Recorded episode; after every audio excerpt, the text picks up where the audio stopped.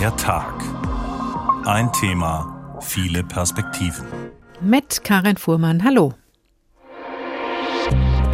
Es wird geschossen, geschrien oder gerappt. Hey, Utah District 12, listen up right here. Klar, kurz vor den Midterms werden Wählerinnen und Wähler mit emotionalen Werbespots zugeschüttet.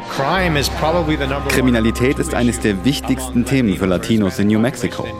In this election in Georgia, blacks have the power to determine the outcome of this election. It's just a shame. And then the price of gasoline. Und der Benzinpreis. Will die Regierung, dass wir uns nicht mehr bewegen, zu Hause bleiben? Ich weiß nicht, was sie wollen. I don't know what they want. The prices are high. Ja, die Preise sind hoch, aber das ist doch ein weltweites Problem.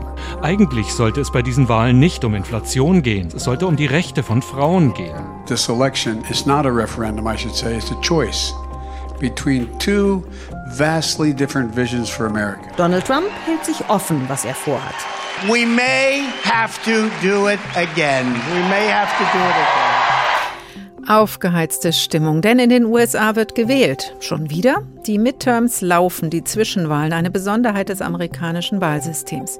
Weder Präsident Biden noch Ex-Präsident Trump stehen auf dem Wahlzettel. Es geht um den Kongress.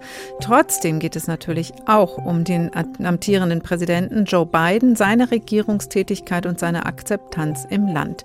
Auch die Kandidatenfrage für die Präsidentschaftswahl 2024 steht schon im Raum. Und kann Präsident Biden noch entschlossen regieren, wenn der Kongress an die Republikaner fällt?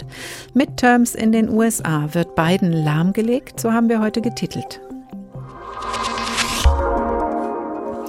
Und wenn der US-Präsident tatsächlich nach diesen Midterms an Einfluss verliert, kein Gesetzesvorhaben mehr realisieren kann, weil die Republikaner es im Repräsentantenhaus dann blockieren können, was heißt das in Zeiten von Krieg und Klimakrise für den Rest der Welt, auch für Deutschland und Europa? Auch danach werden wir fragen. Aber zuerst erklärt uns Nina Barth, wie diese US-Zwischenwahlen eigentlich genau funktionieren. Seit 76 Jahren hat es nur eine Zwischenwahl in den USA Midterms gegeben, bei der die Partei des amtierenden Präsidenten im gesamten Kongress, also im Senat und im Repräsentantenhaus zulegen konnte. Denn die Zwischenwahl nutzen traditionell viele Wähler als Abrechnung mit dem Präsidenten und seiner Partei, in diesem Fall also Joe Biden und den Demokraten, obwohl Joe Biden gar nicht auf dem Wahlzettel steht. Gewählt wird unter anderem der Kongress. Der US-Kongress besteht aus dem Senat und dem Repräsentantenhaus. Alle zwei Jahre werden alle Mitglieder des Repräsentantenhauses und ein Drittel des Senats neu gewählt. In beiden Kammern des Kongresses, dem Senat und dem Repräsentantenhaus, haben die Demokraten zurzeit eine knappe Mehrheit. Im Senat mit insgesamt 100 Sitzen haben sowohl die Demokraten als auch die Republikaner 50 Sitze. Bei einem Gleichstand bei Abstimmungen entscheidet die Stimme der Vizepräsidentin, der Demokratin Kamala Harris. Bei den Midterms werden 35 der 100 Sitze neu gewählt. Die knappe Mehrheit für Bidens Demokraten könnte kippen. Im Senat stellt übrigens jeder Staat zwei Senatoren, egal wie viele Einwohner er hat. Das ist bei den Abgeordneten für das Repräsentantenhaus anders. Je mehr Einwohner, desto mehr Abgeordnete für einen Staat. Bei den Midterms werden alle 435 Repräsentanten im Repräsentantenhaus neu gewählt. Auch hier steht die knappe Mehrheit für die Demokraten auf der Kippe. Gouverneure und Secretaries of State. Die Gouverneure der Bundesstaaten sind vergleichbar mit den Ministerpräsidentinnen und Ministerpräsidenten der Bundesländer in Deutschland. In 36 der 50 Bundesstaaten werden die Gouverneure neu gewählt. Die Secretaries of State sind so etwas wie die Innenminister und sie sind oberste Wahlaufseher in einem Bundesstaat. In vielen Staaten sind sie es auch, die nach Wahlen Nachzählungen anordnen und sich auch weigern können, ein Wahlergebnis zu bestätigen. Gerade deshalb ist dieser Job bei vielen Republikanern beliebter geworden, denn unter den Kandidaten sind viele, die sagen, die Präsidentenwahl 2020 wurde Ex-Präsident Donald Trump gestohlen. Das wollen sie beim nächsten Mal verhindern und ihre Agenda durchsetzen. Von Anbeginn an sind also die US-Zwischenwahlen oft eine Denkzettelwahl für den amtierenden Präsidenten. Aber natürlich gibt es trotzdem Themen, die im Mittelpunkt dieses Wahlkampfes standen. Nina Barth hat sich angeschaut, welche Themen von Wirtschaft über Einwanderungspolitik bis Abtreibung gerade ganz besonders und von wem in die Vorwahldiskussion gehoben wurden. Es sind zwei Themen, die den Wahlkampf für die Midterms beherrschen. Die durch die Inflation gestiegenen Preise und die Debatte über die Abtreibungsgesetze. In den meisten Umfragen geben Wähler an, dass ihnen wirtschaftliche Fragen und insbesondere die Inflation am wichtigsten sind. Denn alles ist in den USA teurer geworden. Zuletzt lag die Inflationsrate bei 8,3 Prozent. Das ist vor allem ein Problem für die Demokraten, analysiert Meinungsforscher John Zogby in einem Pressebriefing. Die Inflation ist ein Riesenthema. Sie betrifft jeden. Das ist das Thema Nummer eins in den Umfragen. Und das ist der größte Vorteil, den die Republikaner haben. Die Demokraten machen dagegen das Abtreibungsrecht zu einem zentralen Wahlkampfthema. Die Entscheidung des Supreme Courts im Juni, das bundesweite Recht auf einen Schwangerschaftsabbruch aufzuheben, hat für viel Empörung gesorgt. Die Demokraten hoffen, mit dem Thema viele Menschen an die Wahlurnen zu bringen. Es ist richtig, von den Demokraten darauf den Fokus zu setzen, analysiert Politikprofessor Michael Cornfield von der George Washington University.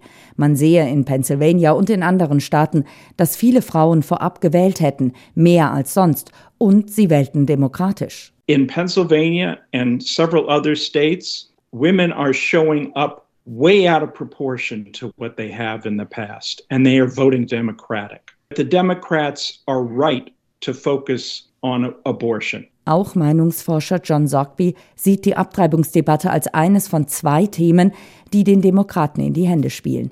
Das andere Thema sei die Sorge um die Demokratie. Das ist im Wahlkampf ein Thema, das die demokratischen Wähler mobilisiert. Frauen, Schwarze, auch Wechselwähler. Vor allem, weil unter den republikanischen Kandidaten 178 sind, die das Wahlergebnis von 2020 ablehnen. Dazu kommt noch der Sturm auf das Kapitol am 6. Januar 2021. January 6th in that mix. Auf der anderen Seite profitieren die Republikaner von Fragen rund um die Sicherheit im Land und illegale Einwanderung. Politikprofessor Cornfield sieht das als drittes bestimmendes Thema, nicht nur in den Grenzstaaten. Meinungsforscher Sorgby gibt ihm recht, auch weil die Republikaner gar nicht viel angeboten hätten, was sie gegen die Inflation tun würden. Da die Republikaner nicht viel angeboten haben, was sie gegen die Inflation tun werden, ist ein anderes Thema, auf das sie setzen, Gewalt und die innere Sicherheit. Und die Umfragen zeigen, dass den Republikanern auf diesem Gebiet deutlich mehr Kompetenz zugeschrieben wird, auch mit Blick auf die Einwanderung und die Situation an der US-Grenze zu Mexiko. Das sagt auch Cornfield. Aber er sieht Potenzial für die Demokraten bei den jungen Wählern. Die wählten traditionell nicht so oft bei den Midterms, aber das Thema Klima sei eins, mit dem die Demokraten punkten könnten bei den Jungen. Junge Wähler können mobilisiert werden. Der Teilerlass der Studiengebühren ist ein Punkt, der andere ist der Klimawandel. Die Demokraten müssten darüber genauso sprechen. Dass sie es nicht in dem Maße tun, wie sie könnten, hält der Politikprofessor für einen Fehler. Sowohl er als auch Meinungsforscher Sorgby gehen davon aus, dass die Republikaner das Repräsentantenhaus übernehmen werden. Beim Senat wollen sie sich lieber nicht festlegen. Nina Barth mit den Themen der US-Zwischenwahlen, die heute in den USA begonnen haben. Professor Christian Lammert ist am John F. Kennedy Institut an der FU Berlin. Guten Tag, Herr Lammert. Guten Tag, Frau Fuhrmann. Inflation, Abtreibungsrecht, Einwanderung, Sicherheit, das sind die Themen im diesjährigen Wahlkampf. Werden sie zu Recht in den Midterms in den Mittelpunkt gerückt? Ja, zumindest wenn man sich anschaut, was für die Wähler wichtig ist. Ähm, die werden ja regelmäßig gefragt und da sagen die Wähler ganz deutlich, momentan zumindest, ähm, dass die hohe Inflation, die Energiepreise ihnen sehr wichtig sind, ähm, dass äh, innere Sicherheit für sie ein wichtiges Thema ist, aber auch Einwanderung. Und das sind die Themen, die momentan die Republikaner ganz gut besetzt haben, während die Demokraten eher auf Klimawandel setzen, ein bisschen, aber hauptsächlich eigentlich auf Abtreibung. Wir hatten ja eine Entscheidung des obersten Verfassungsgerichts im Sommer, ähm, was äh, die Abtreibung wieder massiv eingeschränkt hat. Ähm, da glaubten die Demokraten, sie können mobilisieren. Ähm, aber ein Thema ist auch Gefahr für die Demokratie, dass die Republikaner versuchen, insbesondere das Wahlsystem so zu ändern, äh, dass man wohl kaum mehr von einer Demokratie sprechen kann. Aber diese Themen sind weit oben und da haben die Republikaner momentan ein bisschen Vorteil. Das lässt fürchten, dass das eintritt, was auch die Umfragen vorhersagen, dass unter Umständen die Republikaner tatsächlich das Repräsentantenhaus erobern. Zu was würde das führen? Wirklich zu Stillstand in der amerikanischen Politik? Naja, wir haben schon gesehen, äh, wie schwierig es für die beiden Administrationen und das Gleiche galt eigentlich auch für die ersten Jahre der Trump-Administration, wie schwierig es für eine Administration, selbst bei Mehrheiten der eigenen Partei im Kongress überhaupt noch was durchzusetzen, weil alles so knapp ist. Aber wenn dann noch die Mehrheiten im Kongress fehlen und der Präsident ist gerade bei Gesetzesinitiativen auf die Zusammenarbeit mit dem Kongress angewiesen, ähm, dann passiert gar nichts mehr. Dann spricht man von einer Blockade äh, im politischen System, weil es sich eben auszahlt für die Partei, die nicht den Präsidenten stellt, äh, den Politikprozess zu blockieren, weil im Endeffekt bleibt es beim Präsidenten hängen. Und das wird die Strategie sein, sollten die Republikaner jetzt äh, Mehrheiten im Kongress haben, Biden als schlechten Präsident stehen zu lassen, ähm, um bessere Chancen bei den nächsten Präsidentschaftswahlen zu mhm. haben. Die zweite Kammer äh, des Kongresses wird ja auch gewählt, der Senat. Ein Drittel der Senatssitze werden neu gewählt. Könnte auch der Senat an die Republikaner fallen? Das ist ja noch ein bisschen offen. Wie ist Ihre Einschätzung? Ja, das ist die spannende Frage, weil wir sehen, wenn wir nach gängigen Mustern sprechen würden, ähm, dann würden eigentlich die Demokraten auch den Senat verlieren. Da ist momentan wirklich eine Pattsituation 50 zu 50. Aber die Republikaner haben wirklich einige sehr umstrittene Kandidaten jetzt ins Rennen geschickt oder die haben sich in den Vorwahlen der Republikaner durchgesetzt, wurden dann auch von Trump unterstützt, ähm, die nicht so gut funktionieren unter der Wählerschaft. Und da ist nicht klar, ob es in in einigen Staaten vielleicht Überraschungen gibt, die dann den Demokraten noch eine knappe Mehrheit weiterhin äh, im Senat ähm, lassen würden. Aber wenn man sich die letzten Umfragen anschaut, ähm, müssten die Demokraten wirklich schon einen guten Tag erwischen, ähm, dass sie ähm, hier auch noch eine Mehrheit im Senat haben. Schon jetzt ist die Mehrheit knapp, die Mehrheit der, Demokrat, der Demokraten. Es könnte auch wieder eine knappe Mehrheit der Demokraten werden, aber es wäre immerhin eine Mehrheit. Macht das dann doch den entscheidenden Unterschied? Naja, es würde den Kongress intern mehr blockieren, wenn die eine Partei äh, das Abgeordnetenhaus kontrolliert und die andere Partei kontrolliert den Senat, dann müssen erstmal die beiden Kammern miteinander klarkommen. Das würde es beiden vielleicht ein bisschen einfacher machen, weil äh, die Befürchtung ist jetzt, wenn die Republikaner beide Kammern haben, dass sie dann wirklich nicht nur blockieren, sondern aktiv auch gegen diesen amtierenden Präsidenten vorgehen. Ähm, einige Abgeordnete der Republikaner haben schon ähm, angekündigt, sie würden gleich gleich auch ein Amtsenthebungsverfahren gegen Biden einleiten. Und das würde nicht nur äh, die gesamte Politik weiter blockieren, sondern auch diese, diesen Antagonismus, die Polarisierung, die Spaltung der Gesellschaft noch weiter vorantreiben. Mhm. Aber Biden bleibt Präsident, so oder so. Aber er wird ähm, doch recht wahrscheinlich zu einem möglicherweise sehr schwachen, also einer lame duck ja, das ist, äh, wenn die Republikaner ähm, äh, hier äh, gewinnen, dann kann er eigentlich kaum noch was durchsetzen. Er wäre auf die Zusammenarbeit mit den Republikanern angewiesen. Und spätestens ähm, seit der ähm, Präsidentschaft von Obama wissen wir, dass die Republikaner das kategorisch ablehnen. Ähm, die Frage ist dann, was macht Biden? Ähm, er kann natürlich die Machtmittel eines Präsidenten nutzen, Exekutivanordnungen. Ähm, das würde dann immer wieder für Gerichten landen. Und da hat auch die Trump-Administration viele Richterposten verteilt, so dass es da nicht gut aussieht für ähm, den demokratischen Präsidenten. Er müsste sich dann eigentlich schon vorbereiten auf den Wahlkampf, mehr Symbolpolitik betreiben. Substanzielle ähm, Gesetzesreformen kann er eigentlich nicht mehr durchsetzen. Sie haben es eben schon angedeutet, Herr Lammert, es ist nichts Neues. Das ist immer so in den USA. Nach der, Präsidenten, äh, nach der Präsidentschaftswahl sitzen die Midterms eigentlich der neuen Regierung direkt im Nacken. Die Wahlen werden dann oft zur Abrechnung mit der amtierenden Regierung genutzt. Ist das ein Fehler im amerikanischen Wahlsystem oder eine sinnvolle Zäsur?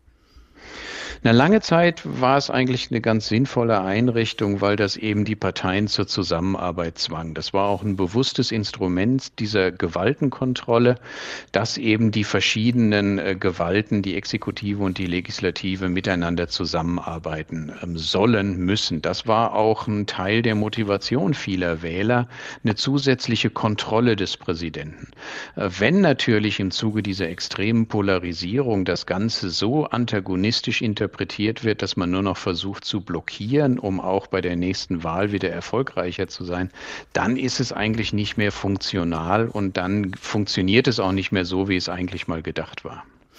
Das allein schon klingt nach Bewährungsprobe für die Demokratie. Ähm, die Demokratie ist auch ein Thema, das von den Demokraten im Wahlkampf aufgegriffen wurde. Sie haben es eben auch schon angesprochen, Herr Lammert. Das heißt, es geht wirklich jetzt um die Wahrung der amerikanischen Demokratie. Steht die mit den Midterms wirklich zur Disposition und was hieße das dann für die Zukunft der USA, wenn die Republikaner jetzt so erstarken?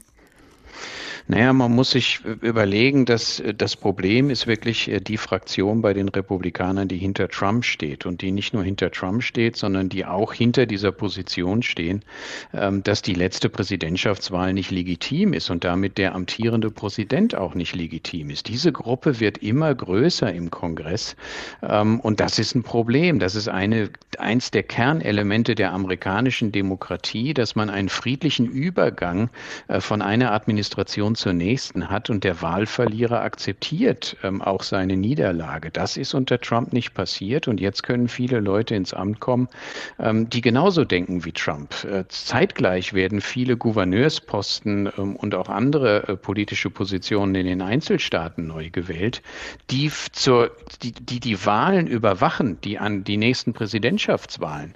Ähm, und da ist die Befürchtung, dass hier eben dann Reformen durchgesetzt werden auf einzelstaatlicher Ebene, die es leichter machen, Wahlergebnisse außer Kraft zu setzen, ähm, andere Wahlergebnisse durchzusetzen. Und das wäre natürlich ein massiver Defekt für die Demokratie in den USA. Wie weit kann das gehen? Droht ein Bürgerkrieg, wie manche das wegen der bewaffneten Gruppierungen auch nach dem Sturm auf das Kapitol befürchten?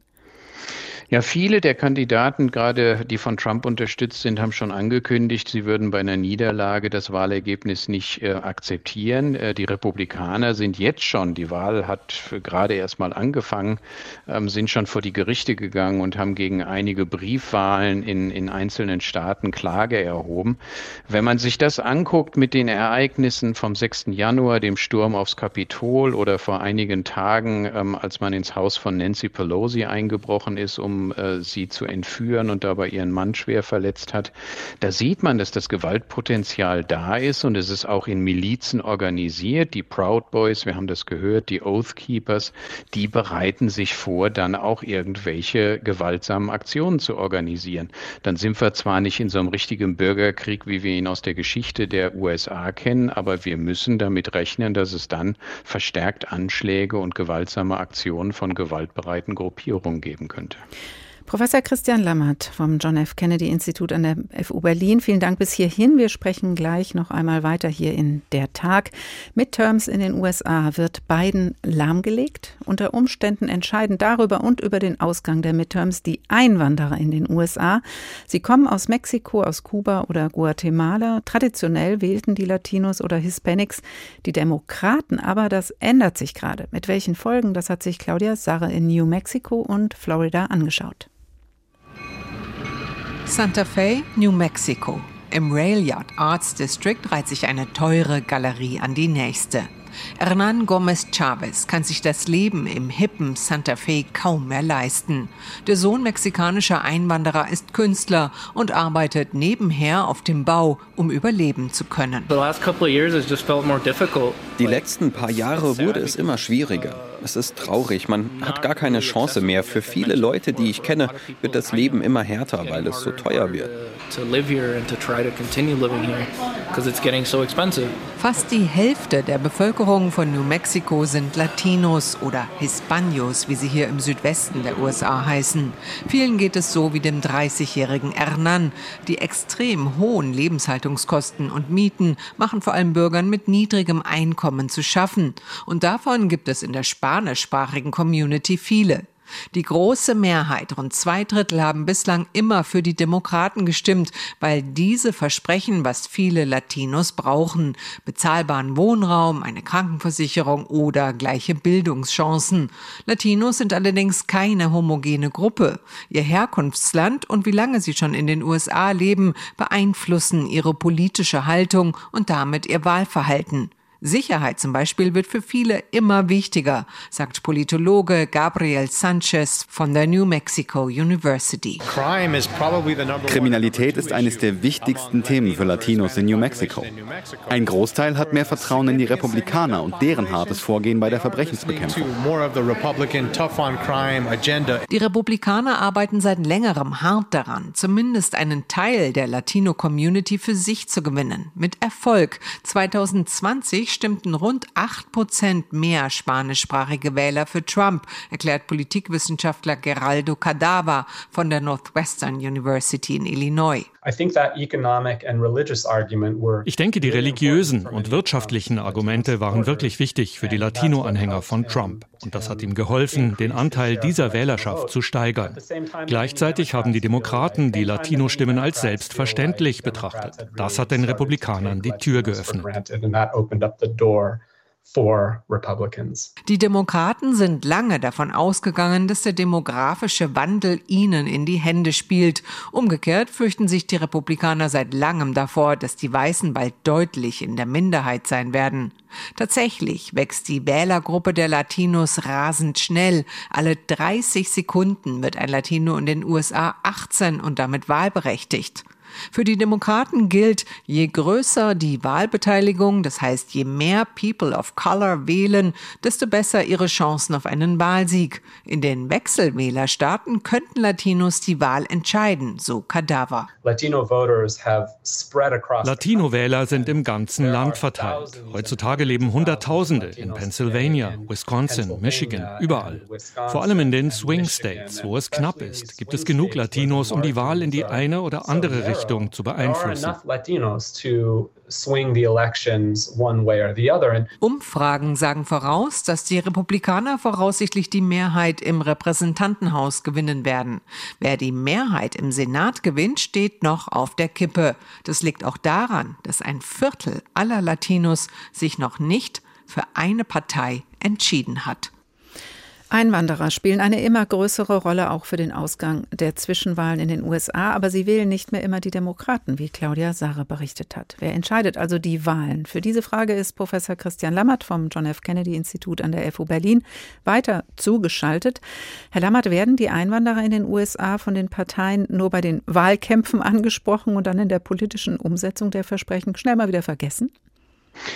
Ja, zumindest auf der nationalen Ebene ist das so. Wir sehen momentan auch, dass die Biden-Administration stark unter Druck ist. Wir haben jetzt in dem Bericht viel über ähm, Hispanics und äh, Latino-Wähler ähm, gehört.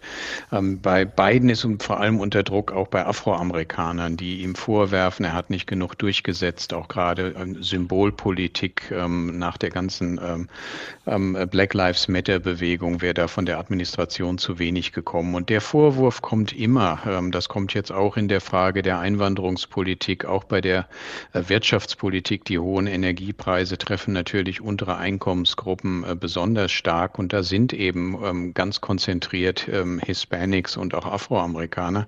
Und die sind dann frustriert. Und äh, wenn man dann nur ein Zwei-Parteien-System hat, hat man zwei Möglichkeiten. Entweder man bleibt zu Hause, das ist auch eine Gefahr für die Demokraten, oder man wählt sogar ähm, Republikaner. Und das funktioniert momentan bei den Hispanics aus Sicht der Republikaner eigentlich ganz gut, weil die auch von der Grundhaltung stark konservativ-katholisch eigentlich sehr nah an, den, an der Programmatik der Republikaner ist.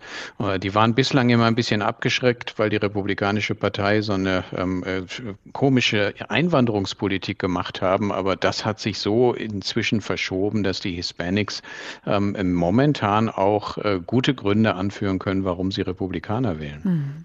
Es gab ja auch Veränderungen äh, bei den Zuschnitten von Wahlkreisen und auch Wahlrechtsänderungen, die bestimmten Gruppen den Zugang zur Stimmabgabe erschweren.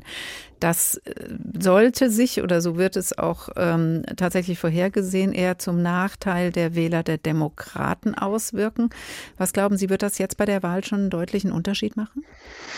Ja, das wissen wir schon, dass das einen Unterschied macht, ähm, gerade in den Staaten, äh, die von äh, der Republikanischen Partei regiert werden, ist diese Wahlkreiseinteilung sehr effektiv schon über einen längeren Zeitraum passiert, dass man davon spricht, dass sie eigentlich einen Vorteil bei Wahlen haben von fast fünf Prozentpunkten. Also das ist etwas, was die Demokraten so von Beginn an schon aufholen müssen, um auch Wahlen zu gewinnen. Also da war die ähm, Republikanische Partei bei der Wahlkreiseinteilung und wenn das das ein bisschen mit, mit Absicht äh, geschieht, wird von Gerrymandering in den USA gesprochen, dass man eben die Wahlkreise so einteilt, dass man eben stabile Mehrheiten hat und bestimmte Wählergruppen ausschließt oder in eine Minderheitenposition bringt. Das hat für die Republikaner gut funktioniert ähm, und äh, wird dann ähm, äh, bei diesen Wahlen auch schon eine Rolle spielen. Kommen wir nochmal auf ein anderes Thema und zu einer anderen Wählergruppe, nämlich den Wählerinnen. Mit der Positionierung gegen die Abtreibung könnte man ja meinen, verlieren die Republikaner die Frauen. Es gibt aber auch eine Gruppe konservativer Frauen, die hinter den Republikanern stehen. Welche Rolle werden die Frauen beim Ausgang der Midterms spielen? Das ist die große Unbekannte noch, weil man nicht genau weiß, wie homogen ähm, eigentlich so eine Gruppe äh, abstimmt. Das gilt auch für die, für die Latinos. Da hat man auch gesehen, ganz unterschiedliche Motivationen. Das gilt natürlich auch für Frauen. Wir haben auch ähm, sehr radikale evangelikale Frauen, die sich strikt gegen Abtreibung aussprechen. Ähm, ein gutes Zeichen allerdings ähm, für, die, für die Demokraten gerade und auch vielleicht ein Zeichen dafür, dass das Thema Abtreibung doch mobilisiert ist, dass bei denen, die schon vor dem Wahltag äh, per Briefwahl oder auch Early Voting an den Wahlen teilgenommen haben, ähm, für Zwischenwahlen ein, eine Rekordbeteiligung von Frauen vorliegt. Und da wird natürlich ähm, vermutet, das liegt am Thema Abtreibung. Ähm, und äh, diese Frauen werden dann wahrscheinlich eher nicht die Republikaner und Trump wählen, sondern dann doch die Demokraten. Da geht es vor allem natürlich um die etwas moderaten Frauen aus den Vorstädten, die doch eigentlich einen progressiven Lebensstil haben und und äh, hier keine Einschränkung ihrer Rechte haben äh, wollen. Und das kann in einigen Staaten dann entscheidend sein bei einigen Senatswahlen äh, und eventuell den Demokraten dann doch noch eine Mehrheit im Senat bescheren. Wenn diese Gruppen, Herr Lammert, und diese Themen, über die wir jetzt gesprochen haben, den Ausgang der Midterms bestimmen und zum Teil radikal gegeneinander stehen, könnte die Wahl dann auch eine Art Gradmesser für populistische Stimmungen in den USA sein? Ja, natürlich. Und äh, das, da muss man genau hingucken, diese Kandidaten, ähm, die zu dem Trump-Lager ähm, äh, dazugehören oder die man dazu rechnen muss, die versuchen natürlich auf so einer populistischen Strategie, die zum Teil schon über Populismus hinausgeht. Die Gefahr, die ich momentan in diesem Wahlkampf sehe, ist, dass vor allem von Seiten der Republikaner der politische Gegner völlig delegitimiert wird. Er wird zum Feind des Volkes erklärt. Ähm, Trump hatte schon gesagt, wenn die Demokraten ähm, die USA regieren würden, dann würden die USA aufhören zu existieren. Man würde alles, man würde Gott verbieten. Man würde, also das ist eine Art, eine, Rhetorik, die wir eigentlich nur aus autokratischen Staaten kennen. Das geht schon weit über Populismus hinaus. Ähm, und das ist die Gefahr, die ich hier gerade sehe, dass eine Partei oder ein Flügel, ein sehr radikaler Flügel äh, in der Republikanischen Partei momentan dominant wird und die etablierten Mechanismen der Demokratie in Frage stellt. Und das hat natürlich auch Auswirkungen auf die internationalen Beziehungen der USA. Ja, natürlich. Ähm, die USA hat sich immer präsentiert als Vorbild.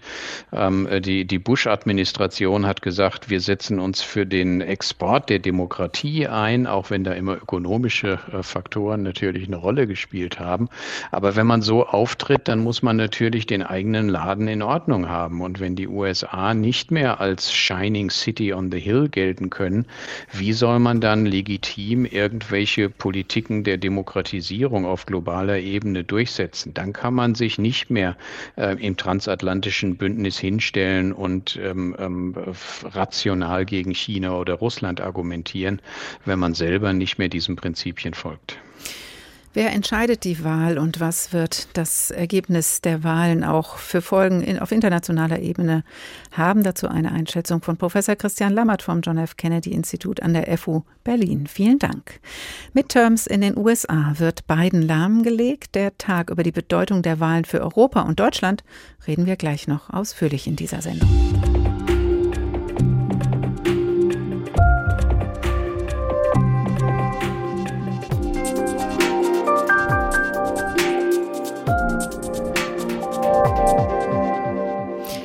Was werden die Wählerinnen und Wähler wohl bei diesen Zwischenwahlen der amtierenden US-Regierung mitteilen? Das ist die große Frage, an der unter Umständen die Zukunft des amerikanischen Präsidenten Joe Biden hängt. Je nach Ausgang der Midterms könnte wiederum der Republikaner Donald Trump das Ergebnis für sich als Ermutigung zu einer weiteren Präsidentschaftskandidatur interpretieren. Dabei haben Biden und Trump tatsächlich, was ja selten vorkommt, im Moment etwas gemeinsam. Keiner von beiden steht auf dem Wahlzettel und trotzdem rücken beide immer wieder in den Fokus. Katrin Brandt berichtet. Präsident Biden versucht in diesen Tagen vor allem eine Botschaft unters Volk zu bringen. This election is not a referendum, I should say, it's a choice Diese Wahl sei keine Volksabstimmung über seine Präsidentschaft, sondern eine Entscheidung zwischen zwei völlig unterschiedlichen Vorstellungen von Amerika, sagt er. So hätte Biden es sicher gerne. Tatsächlich aber sind zwischen Wahlen immer auch eine Abrechnung mit dem Präsidenten, auch wenn er nicht auf dem Stimmzettel steht. Noch regieren Joe Bidens Demokraten im Senat und im Abgeordnetenhaus, aber viele Wählerinnen und Wähler wollen ihm offensichtlich einen Denkzettel verpassen. Right now this inflation is hurting families like a month. They've lost a month's income. Diese Inflation tut gerade den Familien weh. Sie haben ein Monatseinkommen verloren. Das ist besorgniserregend, sagt etwa diese Wählerin aus Michigan. Auch innerhalb der Demokratischen Partei ist die Unzufriedenheit groß. Die Demokraten sind frustriert, weil sie nicht die Ergebnisse des Fortschrittes sehen, auf den sie gehofft hatten und der ihnen versprochen worden war. Das Einzige, was sie bekommen haben, ist, dass es nicht schlimmer wird. sagt Capri Cafaro, Dozentin an der American University in Washington, D.C. Weniger als 40 Prozent der Wählerschaft sind zufrieden mit Joe Biden. Der Ausgang der Midterms wird auch darüber entscheiden, ob er 2024 erneut antreten kann.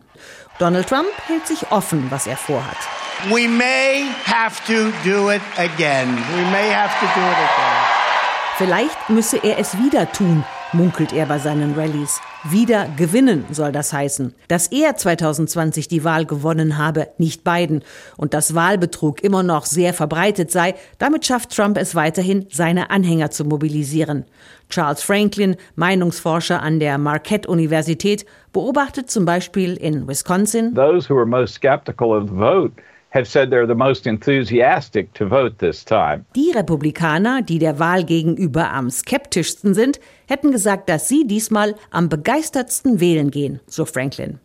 Trumps Einfluss auf die Republikaner ist Stand jetzt größer denn je. In vielen Staaten gehen mit seiner Unterstützung Kandidatinnen und Kandidaten ins Rennen, die seine Lüge von der manipulierten Wahl verbreiten und die es offen lassen, ob sie das Ergebnis dieser Wahlen anerkennen. Doch selbst wenn sich die Republikaner bei den Zwischenwahlen wichtige Sitze und Ämter holen, heißt das nicht, dass Trump in zwei Jahren wieder als Präsidentschaftskandidat antritt. Trump's favorability rating Trumps Beliebtheitswerte bleiben in den 30ern.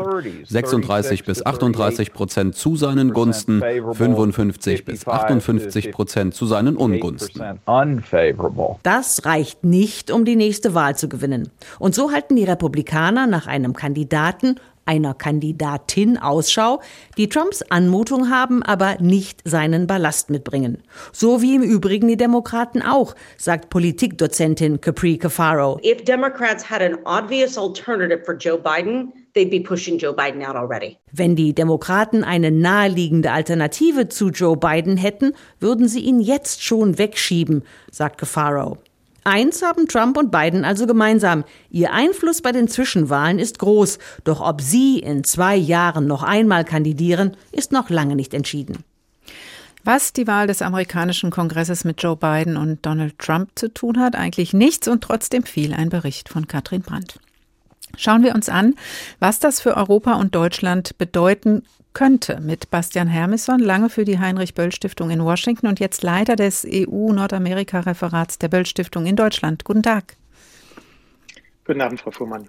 Wie wichtig, Herr Hermisson, ist denn die Zwischenwahl für das Ansehen und den Einfluss? Erstmal bleiben wir im Moment bei der Person von Präsident Biden in der Welt. Es hängt ein bisschen äh, vom Ausgang der Wahlen ab. Ein deutlicher republikanischer Wahlsieg würde das Ansehen der USA und damit auch der beiden Regierungen in Europa schon beeinträchtigen. Da würden Erinnerungen wach hier an die Trump-Zeit, an Strafzölle für Europa, an den Rückzug vom Pariser Klimaabkommen, die Androhung des Verlassens der NATO, die Trump damals geäußert hat. Ähm, gleichzeitig ist die Außenpolitik, die wir da ein bisschen von der Innenpolitik trennen müssen, in den USA in erster Linie eine Angelegenheit der Exekutive, also des Weißen Hauses selbst. Und da haben wir, egal wie die Wahl ausgeht, noch mindestens zwei Jahre vor uns mit einem verlässlichen Partner in Form von Joe Biden und seinem Team ein Partner, der auch nicht immer bequem für uns in Europa ist, äh, aber ein Partner, für den Europa der wichtigste politische Bezugspunkt äh, ist und auch bleibt erstmal. Das heißt, ähm, es bleibt erstmal alles beim Alten. Vielleicht behalten ja auch die Demokraten weiter die Mehrheit ähm, in den beiden Kammern des Kongresses. Vielleicht halten sie das. Wenn aber ähm, jetzt die Republikaner im Repräsentantenhaus die Mehrheit gewinnen, heißt es dann für die transatlantischen Beziehungen vielleicht auch ja, ein bisschen aufs Tempo drücken, möglichst viel noch mit Präsident Biden klären Bayern zum Beispiel das transatlantische Wirtschaftsabkommen? Äh, auf jeden Fall gilt das äh, für viele politische Bereiche. 2024 ist um die Ecke. Am Tag nach der Zwischenwahl in den USA schon der nächste Präsidentschaftswahlkampf an und ab 2024 ist alles ungewiss. Ähm, und da gilt es, die nächsten beiden Jahre zu nutzen. Das gilt beispielsweise für geopolitische Fragen wie die Unterstützung der Ukraine oder ich denke auch an das Widerstehen ähm, gegenüber des chinesischen Totalitarismus. Das gilt für Energie- oder Klimapolitik, äh, da haben wir auch schon was zu gehört. Oder beispielsweise für die Sicherung von äh, globalen Lieferketten für sensible Güter, die sowohl für die USA wie für Europa wichtig sind. Auf all diesen Bereichen gilt es jetzt voranzukommen. Das wird auch nicht immer konfliktfrei sein, auch mit einer beiden Regierung nicht, weil es auch einfach Interessenskonflikte gibt zwischen der EU, EU und den USA. Aber es ist dennoch eine Chance und ein Zeitfenster, ähm, das sich in zwei Jahren auch wieder schließen kann und äh, das auf jeden Fall genutzt werden sollte mhm. aus europäischer Sicht. Das hört sich aber fast so an, Herr Hermesson, als wäre es äh, relativ egal, wie die Wahl ausgeht, weil 2024 das Datum steht ja. Also die Präsidentschaftswahl steht vor der Tür ähm, und man muss so oder so gucken, dass man bis dahin auf manche Sachen einfach einen Deckel drauf kriegt. Aus europäischer Sicht äh, äh, gilt das auf jeden Fall. Ich denke, was wir ja schon aus der, aus der Wahl von Trump 2016 ursprünglich gelernt haben und aus dem ja doch auch sehr knappen Ergebnis letztes Mal für Joe Biden, ist, äh, dass wir dann, wenn wir aus europäischer Sicht Partner im Weißen Haus haben, für die Europa ein strategischer Partner ist, ein wertegebundener Partner für Demokratie, ja, für, für die Werte, für die wir stehen, für eine offene Handelsordnung, für eine gerechte und regelbasierte Globalisierung, dann muss diese Zeit genutzt werden, denn ähm, die, äh, die künftige Regierung in den USA ist nie sicher. Und äh, es ist nie sicher, in welche Richtung die USA sich bewegen und eventuell ähm, auch tatsächlich von der Demokratie letztlich abdriften. Das haben wir ja in den vorigen Beiträgen auch gehört. Ähm, und das heißt, ähm, für längerfristige Projekte, ich sage mal, die etwas planbarer sind, wie eben zum Beispiel Klimapolitik oder was Sie eben angesprochen haben, Wirtschaftspolitik, Verteidigungspolitik ist ja schon wieder ein bisschen volatiler, aber bei der Klimapolitik ähm, sollte man schon versuchen, noch Dinge unter Dach und Fach zu kriegen, solange Biden voll handlungsfähig ist. Trump hat ja schließlich die USA aus dem Pariser Klimaabkommen rausgeführt. Auf jeden Fall. Die gute Nachricht ist erstmal, die USA sind jetzt aktuell bei den Klimaverhandlungen, die ja in diesen Tagen in Ägypten stattfinden, als starker Akteur wieder mit dabei. Das gab es ja zur Trump-Zeit äh, überhaupt nicht. Im Gegenteil, da waren die USA ein regelrecht destruktiver Akteur. Die gute Nachricht ist aber auch im klimapolitischen Bereich, dass Biden es geschafft hat, eine starke Gesetzgebung durch den Kongress zu bringen die jetzt in den nächsten Jahren hunderte Milliarden an Investitionen in klimafreundliche Technologien äh, auslösen wird, einen richtigen Boom in dem Bereich in den USA. Und dadurch, dass das eine Gesetzgebung ist, ist die auch nicht einfach von einigen Republikanern wieder zurückzudrehen. Erst recht nicht, während äh, Biden äh, noch im Weißen Haus sitzt. Ähm, zu Trumps Zeiten hat Trump es kaum geschafft, selbst die eigenen Leute, die eigenen Republikaner hinter sich zu kriegen für Gesetzesvorhaben. Da stehen in diesem Fall zum Beispiel auch Industrieinteressen dagegen, die eine starke Klimapolitik in den USA teilweise auch befürworten, ja, weil, sie, weil sie da einfach Wirtschaftsmodelle drin sehen. Insofern klimapolitisch gehen die USA jetzt mit Biden in eine Richtung, die nicht so einfach wieder zurückzudrehen äh, sein wird. Ich glaube, da ähm, lohnt es wirklich auch längerfristig in die Zukunft zu schauen mhm. für eine transatlantische Partnerschaft. Anders könnte es eben aussehen ähm, mit dem Blick auf den Krieg in der Ukraine, wenn die Republikaner jetzt im Kongress die Mehrheit an sich ziehen dann könnte da ja unter Umständen das Gewicht sich auch verschieben. Ist es dafür vielleicht entscheidender, nicht ob sie das tun, sondern auch welche Republikaner in den Kongress einziehen? Also ob das eher die russlandfreundlichen Trump-Anhänger sind, weil dann wird das Krisenmanagement sicher schwieriger, oder? Das ist absolut richtig. Es gab bislang im Kongress noch viele Republikaner, die außenpolitisch die Unterstützung der Ukraine mitgetragen haben. Ja, die USA waren existenziell für die bisherigen Verteidigungsbemühungen der Ukraine. Die USA haben die Ukraine mit fünfmal mehr Mitteln militärisch unterstützt als Europa insgesamt. Das muss man sich mal, mal vorstellen. Ja. Und jetzt werden in den Kongress viele Trumpisten einziehen nach dieser Wahl von denen manche regelrecht Putin-freundlich sind und andere in Frage stellen, warum sollen sich die USA in dem fernen Konflikt engagieren, der amerikanische Bürgerinnen und Bürger ähm, doch recht, recht vergleichsweise wenig interessiert. Und in dem Fall wird der Druck auf Europa sicher steigen, sich stärker selbst zu engagieren mit Blick auf die Ukraine, mit, der, mit ziviler Hilfe beim Wiederaufbau des Landes, aber auch mit militärischer Hilfe. Ähm, darauf müssen wir uns einstellen. Die Zwischenwahlen sind wichtig für die Beziehung der USA zur EU, zu Deutschland. Das wird deutlich, aber die Präsidentschaftswahl 2024 könnte noch ganz andere Weichenstellungen mit sich bringen. Bastian Hermison, lange für die Heinrich-Böll-Stiftung in Washington, jetzt Leiter des EU-Nordamerika-Referats der Stiftung in Deutschland. Besten Dank. Die Midterms in den USA, Sie hören der Tag. Es wird Stimmung gemacht vor einer Wahl. Das liegt in der Natur der Sache, überall. Aber mit welchen Mitteln, das ist von Land zu Land unterschiedlich. In den USA gelten sehr besondere Regeln. Nicht nur, dass es solche Zwischenwahlen gibt, ist eine amerikanische Besonderheit. Auch der Wahlkampf folgt eigenen Regeln. Welchen? Das hat sich Nils Dams in Bezug auf die Wahlwerbung genauer angeschaut. Es wird geschossen, geschrien oder gerappt. Hey, Utah District 12, listen up right here. Klar. Werbung soll Emotionen auslösen. Kurz vor den Midterms werden Wählerinnen und Wähler mit emotionalen Werbespots zugeschüttet. Im Fernsehen und den sozialen Netzwerken. Allerdings mit ziemlich unterschiedlichen Themen und Geschichten. Die Demokraten haben vor allem ein Thema in ihren Spots. Abtreibung. Beispiel ein demokratischer Clip aus Arizona. Der politische Gegner wird direkt angegriffen. In diesem Fall ist das der Republikaner Blake Masters, der sich für schärfere Abtreibungsregeln ausgesprochen hat. Blake Masters ist unamerikanisch und falsch für Arizona und die USA.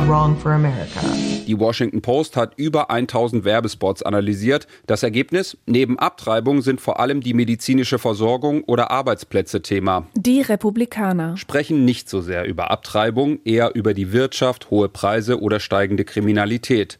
Ein Beispiel aus Wisconsin. Der direkte Gegner heißt Mandela Barnes von den Demokraten. Er hat die Budgets der Polizeibehörden als überhöht bezeichnet. Im republikanischen Werbespot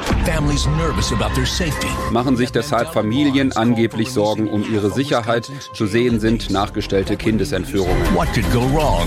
Beide Parteien stecken rund 10 Milliarden Dollar in die Spots. Der Wahlkampf mit den höchsten Ausgaben aller Zeiten sagt Ben Tabor von Ad Impact.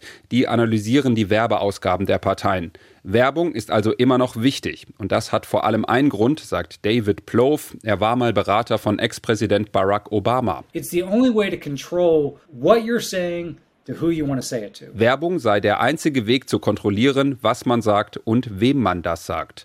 Viel Aufmerksamkeit bekommt ein Zweikampf im Bundesstaat Pennsylvania. Wer hier gewinnt, könnte für die Mehrheit im Senat entscheidend sein. John Fetterman tritt für die Demokraten an. I'm John Fetterman and I approve this message. Zwei Meter groß, Glatze, trägt fast immer einen Kapuzenpulli. In seinen Spots zeigt sich Fetterman als Familienmensch. Er macht auch seinen Schlaganfall zum Thema, den hatte er im Mai. After my stroke, I was just grateful to see Giselle and our kids. Der Konkurrent der Republikanischen Partei ist Mehmet Oz, genannt Dr. Oz. Er ist als Fernsehdoktor bekannt geworden, hat bis vor kurzem in New Jersey gewohnt, nicht in Pennsylvania. Das haben die Demokraten in Spots zum Thema gemacht. Dr. Oz, he's a long way from PA. Die Republikaner gehen auch hier vor allem auf das Thema Kriminalität. Fetterman sei gefährlich. John Fetterman is dangerous. Fetterman hat ein hartes Vorgehen der Polizei vor allem gegen Schwarze kritisiert und er hat sich für Begnadigungen ausgesprochen. Im Werbespot heißt es dann, ähnlich wie in Wisconsin, John Fetterman wants ruthless killers, muggers and rapists back on our streets. Fetterman wolle, dass Mörder, Räuber und Vergewaltiger wieder frei herumlaufen dürften. Fakt oder nicht, das spielt erstmal keine große Rolle.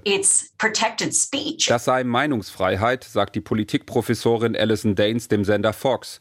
Die gelte auch in Wahlwerbung. Kandidaten dürften in Wahlwerbung lügen, das habe der Supreme Court bestätigt. Die Message von Mehmet Oz scheint auf jeden Fall anzukommen. In den letzten Wochen hat er in Umfragen dazu gewonnen. So klingt Wahlwerbung in den USA. Jetzt laufen die Zwischenwahlen. Es ist ein Spiel mit Emotionen. Professor Heike Paul, Amerikanistin an der Uni Erlangen-Nürnberg. Guten Tag. Frau Fuhrmann. Sie beschäftigen sich besonders mit der politischen Kultur der USA. Ihr Buch trägt den Titel Amerikanischer Staatsbürgersentimentalismus. Hat das Spiel, das Zelebrieren von Emotionen, sogar das Zeigen von Tränen Tradition in der amerikanischen Geschichte?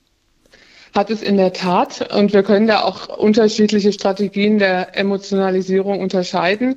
Denn zum einen haben wir natürlich im Wahlkampf jetzt die, ähm, das Spiel mit den Emotionen, um auch den politischen Gegner zu dämonisieren und ähm, entsprechend zu, ähm, als unwählbar darzustellen. Aber wir haben eben auch die Verwendung von emotionalisierenden ähm, Strategien, um Differenzen einzuhegen, um die Amerikaner sozusagen zusammenzubringen. Ähm, und das ist eine, ja, eine Strategie, die schon sehr lange äh, zurückgeht. Man könnte sagen, dass der erste Präsident viele Rituale äh, dieser äh, emotionalen ähm, Feier des Amerikanischseins kreiert hat. Das heißt, es geht zurück bis zu den Gründervätern dieses Spiel.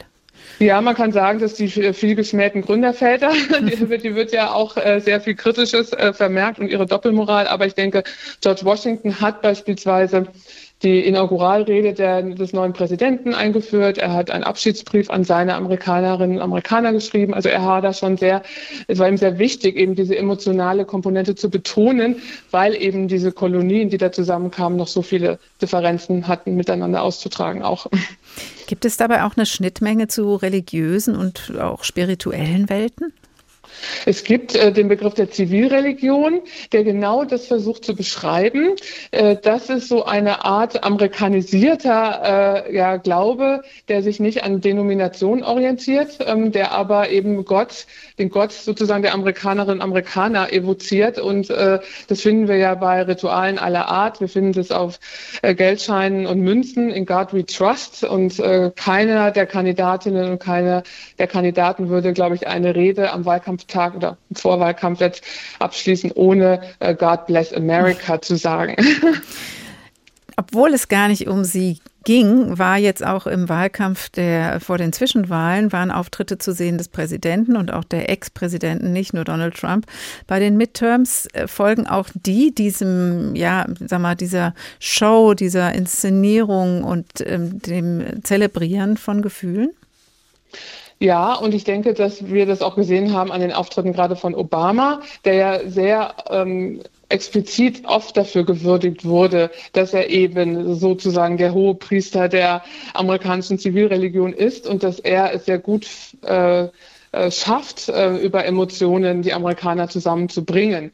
Ähm, und da ist natürlich auch der Kontrast dann zum ehemaligen Präsidenten Trump immer sehr groß. Hm, also Joe Biden, dem würden Sie aber schon zu diesem Sentimentalismus dazu äh, packen. Also der passt da dazu? Der passt deswegen dazu, weil er ja auf einer Agenda auch ähm, damals äh, seine Präsidentschaft äh, verfolgt hat, die sehr stark auf ihn als den Trauernden ähm, abgezielt hat. Mit der er hat tragischen ja, Geschichte seiner genau, Familie. Mhm. Ja, genau. Und dass man ihm das halt abgenommen hat, das waren ja auch in Zeiten der Pandemie Toten, war das ja auch eine wichtige äh, eine wichtige Ansprache des Kandidaten an die Amerikanerinnen und Amerikaner zu sagen, ja, ich weiß, wie sich das anfühlt, jemanden zu verlieren, den man liebt. Und so viele Amerikaner haben jemanden verloren, den sie lieben. Und ich bin da bei euch und ich kann das mitfühlen. Mhm. Trumps Inszenierung war und ist dann eher eine des Machers, des Einpeitschers, ähm, populistisches Spiel mit Emotionen, eher vielleicht mit Stolz, America First und andererseits aber auch mit Aggressivität gegenüber Andersdenkenden. Ist das einfach ähm, eine andere Spielart?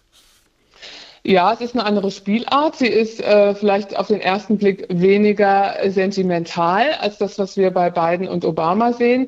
Aber ich würde schon sagen, dass es ähm, auch sentimentale äh, Facetten hat. Denn äh, was ja Trump schon gerne tut, ist er ähm, sich selbst sozusagen ähm, Selbstsentimentalisierung ähm, ähm, ähm, ja, äh, sich immer als Opfer auch sieht von eben anderen Kräften und immer denkt, er kommt zu kurz Und da sieht man schon auch so ein gewisses äh, Selbstmitleid, was durchaus in der Nähe des Sentimentalen steht. Wir haben ja eben gehört, dass äh, Lügen nicht nur zur Wahlkampfpropaganda in den USA dazugehören, sondern sogar erlaubt sind, dass das so ist. Macht das das Wahlkampfgeschehen nicht besonders anfällig auch für Manipulation durch Trolle, durch Bots und für eine Einflussnahme von außen, zum Beispiel von Russland, wie jetzt angesprochen wurde?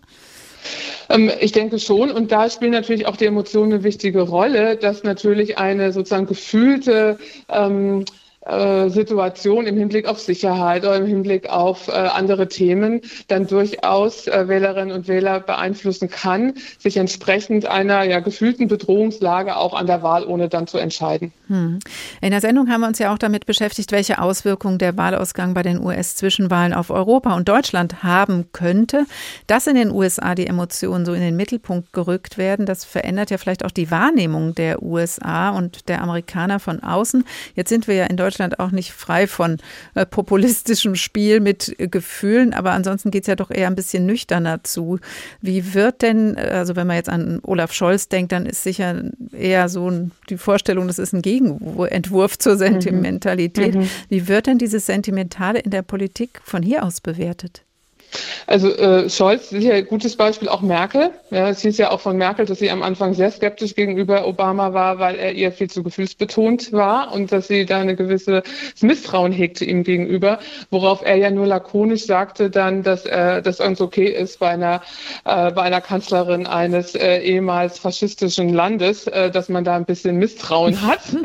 er hat es also so äh, erklärt und er hat natürlich auch recht, dass es da Bruchlinien gibt in der deutschen Geschichte, die Gefühl in gewisser Weise äh, jetzt äh, zu einem eher ja äh, nicht so ähm, gängigen Muster machen, aber ganz ohne Gefühle geht's nicht, das denke ich auch. Man sieht aber natürlich aus der deutschen Perspektive auch durch die Brille eines, ja, man könnte sagen, kulturellen Anti-Amerikanismus gerne und man sieht dann natürlich schon auch gerne, dass bestimmte Dinge in den USA exzessiv äh, ähm, vonstatten gehen, ähm, die man dann belustigt betrachtet.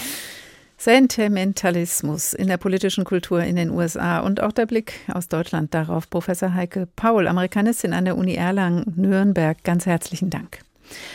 Und das war der Tag für heute. Im Laufe des morgigen Tages werden die Ergebnisse der Wahlen des Repräsentantenhauses bekannt nach und nach, nicht nur weil wir in einer anderen Zeitzone leben, sondern auch weil die Vereinigten Staaten ein Land mit unterschiedlichen Zeitzonen sind. Die Senatsergebnisse könnten noch Tage oder Wochen dauern und dann wird sich erst zeigen, ob die oft wenig aussagekräftigen Umfrageergebnisse sich bestätigen und es künftig im US-Repräsentantenhaus und eventuell auch im Senat eine republikanische Mehrheit gibt. Das Wahlergebnis wird Folgen haben. Das ist deutlich geworden in dieser Sendung für Macht und Einfluss des amerikanischen Präsidenten, für die Kandidatenkür, für die Präsidentschaftswahl 2024 und auch für die Partnerstaaten und die internationale Gemeinschaft, also auch für Europa und Deutschland.